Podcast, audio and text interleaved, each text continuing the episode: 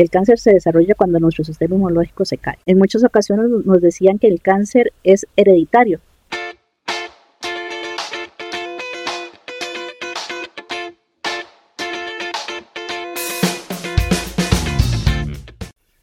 Nos regala sus calidades. Muy buenos días, mi nombre es Ileana Carrillo, yo soy microbióloga de profesión, tengo dos maestrías, una en Administración de Servicios de Salud y otra en Control de Calidad.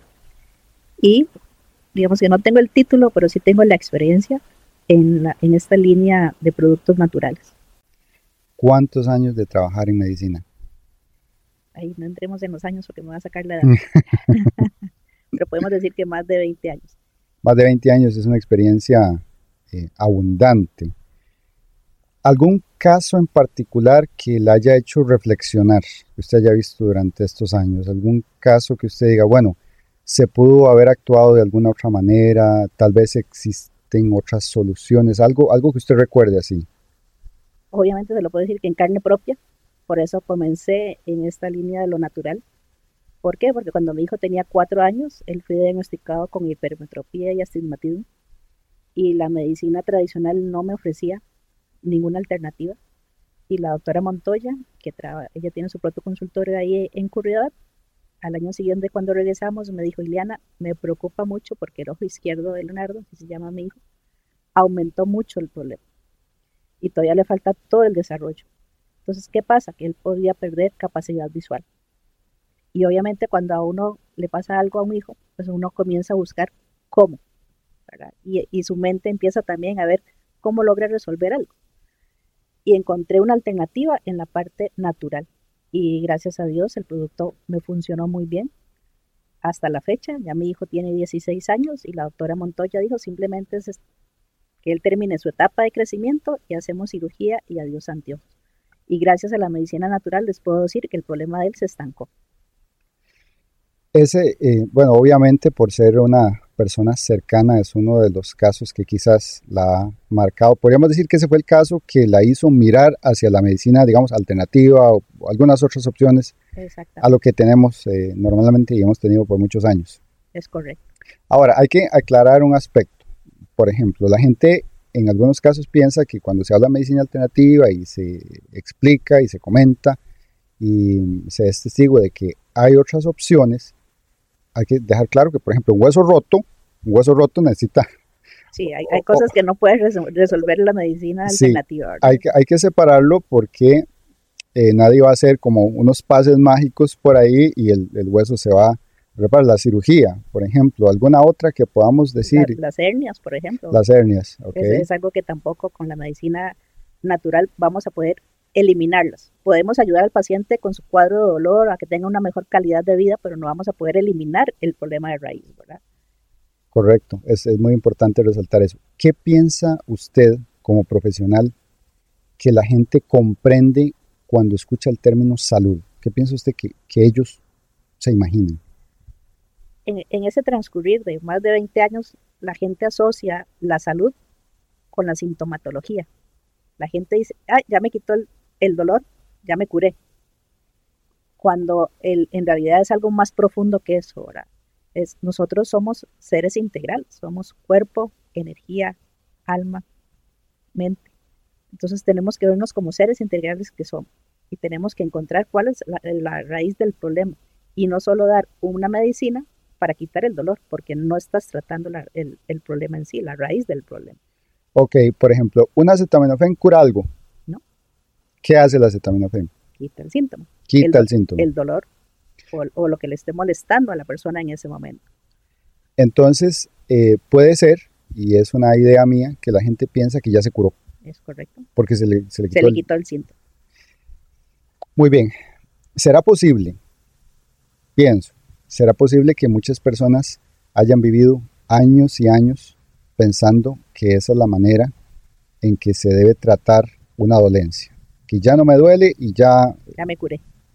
Y entonces siguen su vida y entonces cuando les duele más, es, otra dosis y duele más y otra dosis, ¿eso tiene o no tiene consecuencias negativas para el cuerpo? Pues sí, es tan simple como que cada uno hagamos el ejercicio de buscar la medicina que estamos tomando y todas las medicinas ahí dice precaución y dicen efectos secundarios. Y ahí está, está todo por escrito. Lo que pasa es que nos da pereza leer y nos da pereza también buscar métodos alternativos, ¿verdad? Que no tienen esos efectos adversos. Es, es un poquito irónico porque en los tiempos de nuestros abuelos estaba la medicina casera. Bueno, digamos, el hospital quedaba muy lejos y la atención médica pues era muy difícil, había pocos profesionales, una serie de circunstancias.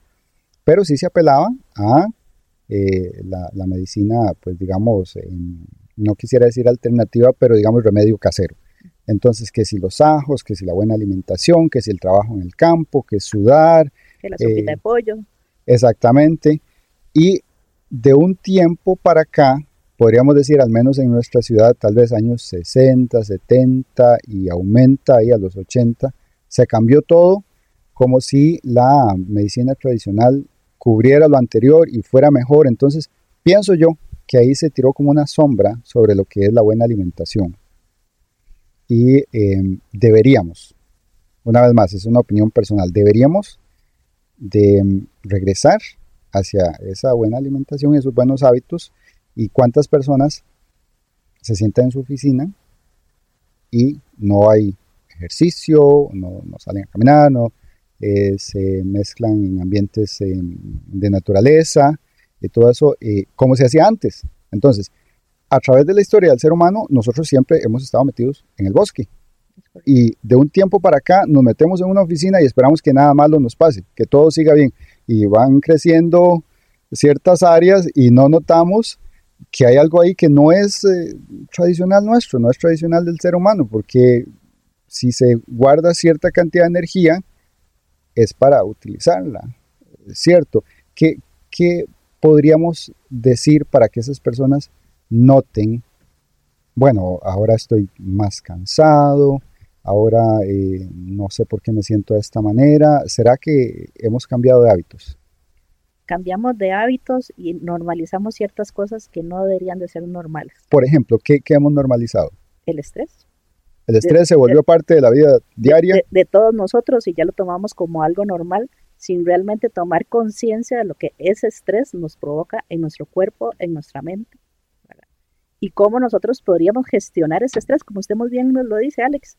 Nos olvidamos de la naturaleza, nos olvidamos de que nuestros pies toquen la tierra, nos olvidamos de ir a disfrutar la playa, nos olvidamos de abrazar un árbol. Todas esas cosas nos permiten a nosotros desahogar esa energía negativa y adquirir energía positiva, porque también somos seres energéticos. Entonces necesitamos también controlar eso. Y el cortisol nos desgasta, el cortisol nos quema esa energía. ¿Qué es el cortisol? El cortisol, el cortisol es bueno. Es bueno en el momento en que resulta que usted ve un carro venir y usted dice, ese carro me puede atropellar y me puedo morir. El cortisol actúa en segundos y hace que el torrente sanguíneo te llegue a sus piernas para que usted pegue un brinco como nunca en su vida o, o, que corra como nunca en su vida. ¿Para qué? Para salvar su vida. Ese es el principio del cortisol.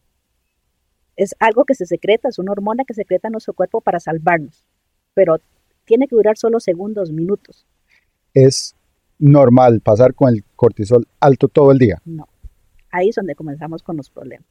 ¿Por qué? Porque entonces resulta que nos vamos gastando energéticamente y ahí comienza el cansancio que mencionabas hace un ratito, ahora Que la gente se siente más... Hola, mi nombre es Lisa.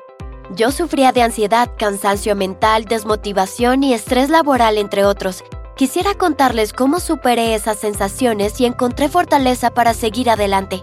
Mi ambiente laboral es pesado Paso muchas horas frente a una computadora y a veces hay picos de estrés muy altos. Hasta hace unos meses había perdido el entusiasmo por actividades fuera del trabajo y por buscar nuevos objetivos. Solo quería ir a casa a dormir. Sentía que mi vida estaba desmoronándose y que nadie me entendía. Todo era gris. Mi jefe me comentó que sentía lo mismo hasta que visitó un lugar muy exclusivo y poco conocido, unas cabañas en medio del bosque nuboso, sin contaminación sónica ni lumínica. En este ambiente, con lo más básico para la estadía, alejada de redes sociales y tecnología, Viví una serie de rutinas físicas y reflexiones con mucho sentido. Con la guía de un experto en masoterapia con experiencia en el área de motivación, comprendí conceptos básicos que me permitieron retomar el rumbo de mi vida. Sentí que un peso se levantó de mis hombros. Me gustaría que más personas experimenten lo mismo.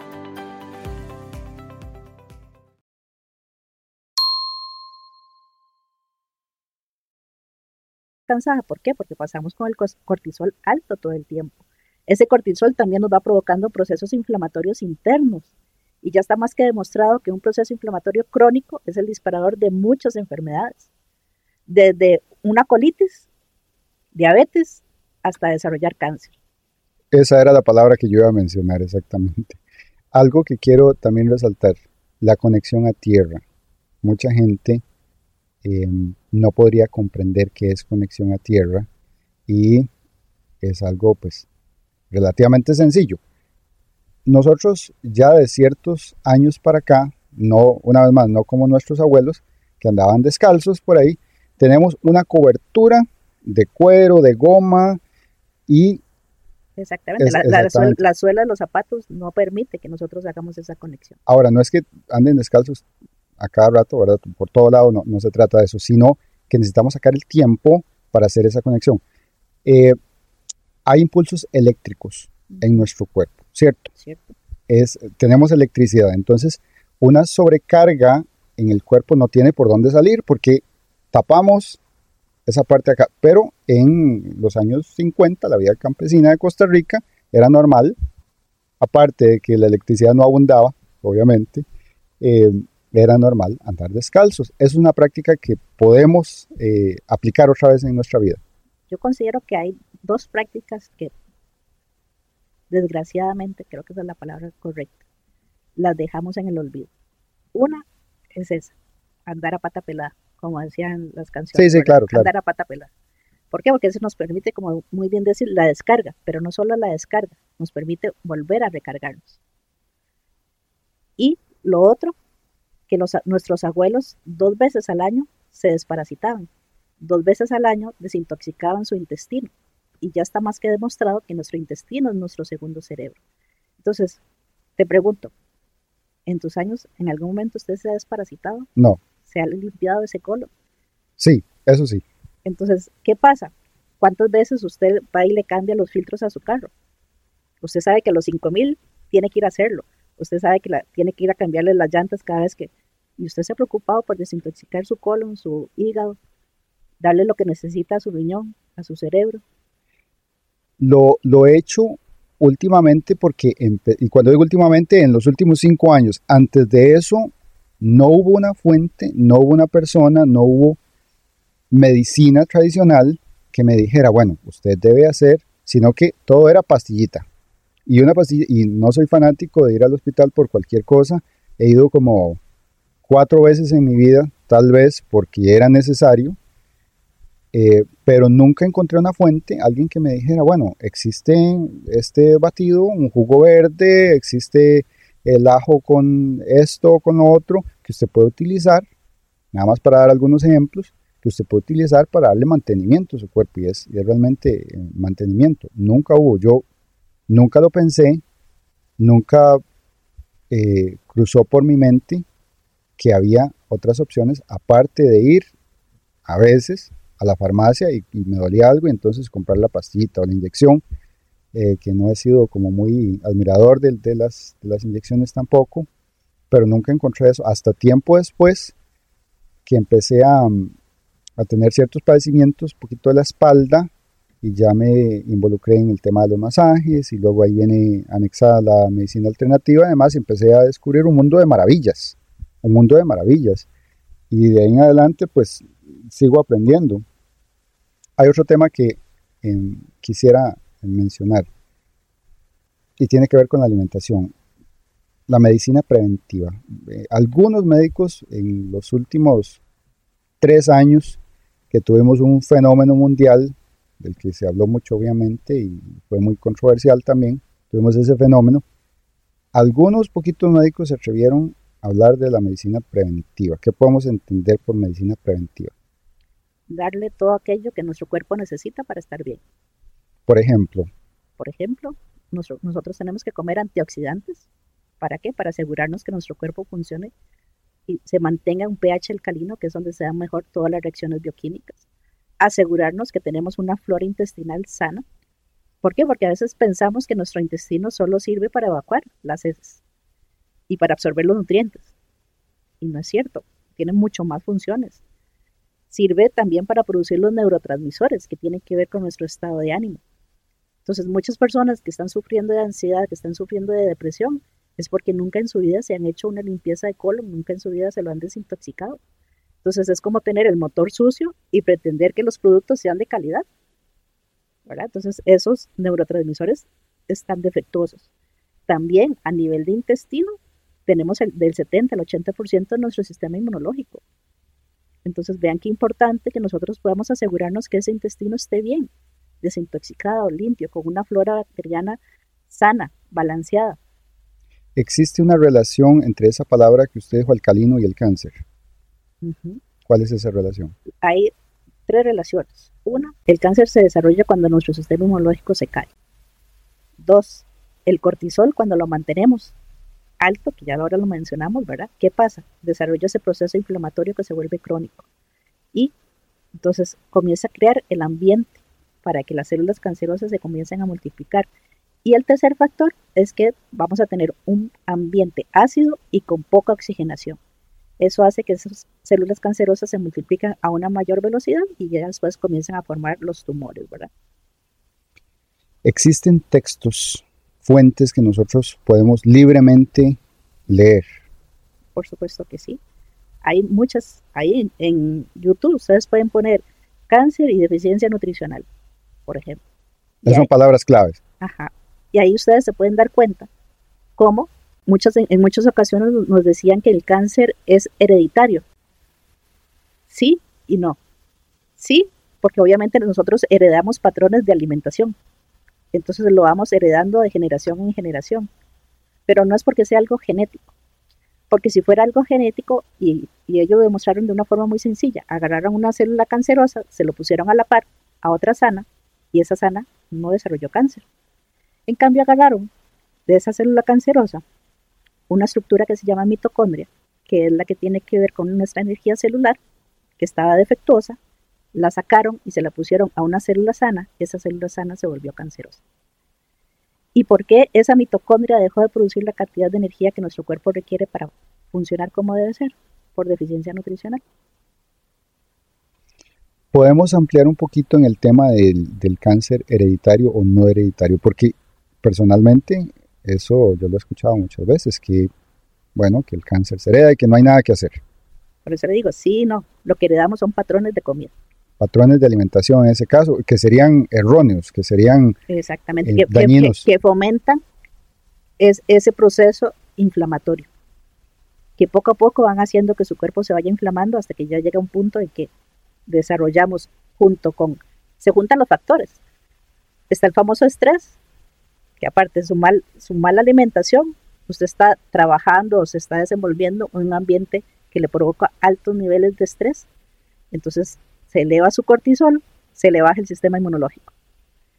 Y producto de eso también eh, comienza a cambiar el ambiente de producto de su alimentación, su pH alcalino se, se comienza a convertir en un pH ácido. Entonces ya se juntaron todas las condiciones para que esa célula cancerosa comience a trabajar mal.